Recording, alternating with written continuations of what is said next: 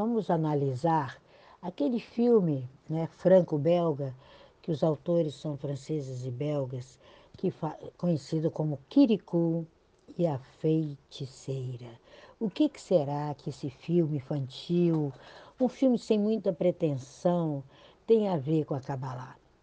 Aqui a gente vai ver que cada um faz a escolha do seu caminho. Então, o nascimento do pequeno Kirikou, gente, foi um prodígio desde quando ele estava na barriga da mãe dele. De repente, ele fala com a mãe dele que ele quer nascer. E a mãe fala: uma criança que fala na barriga da sua mãe pode nascer sozinho. Então, quando a gente descobre que a gente fala dentro do nosso ventre, dentro da nossa essência, nós cortamos o cordão umbilical com a dor, com a dificuldade, com a mentira, com todos esses, esses outros predicativos, com o medo, com a aflição, com a procrastinação, que nada mais são do que limites da alma humana. E a gente percebe tudo isso aqui em Kirikou e a feiticeira.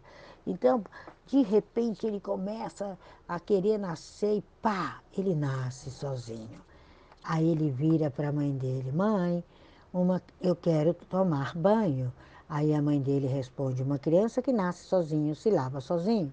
Então, se lavar em hebraico significa a busca do caminho, a água da vida. Lembra que Jesus falou que ele é a água da vida? Então, quando ele diz que ele é uma água que quem beber dele não terá sede, é o mesmo sinal de Kirikou nos seus prenúncios de todo o nascimento milagroso que aconteceria naquela aldeia. E a gente vê isso em Buda. Buda também, segundo conta a história dele, ele nasceu sem as dores do parto. E logo após o nascimento, eles contam que ele deu sete passos em direção dos quatro pontos cardeais. O mesmo acontece com Dionísio, que ele foi tirado do, né, do útero da mãe e enxertado na perna de Zeus e assim foram os nascimentos virginais de Jesus.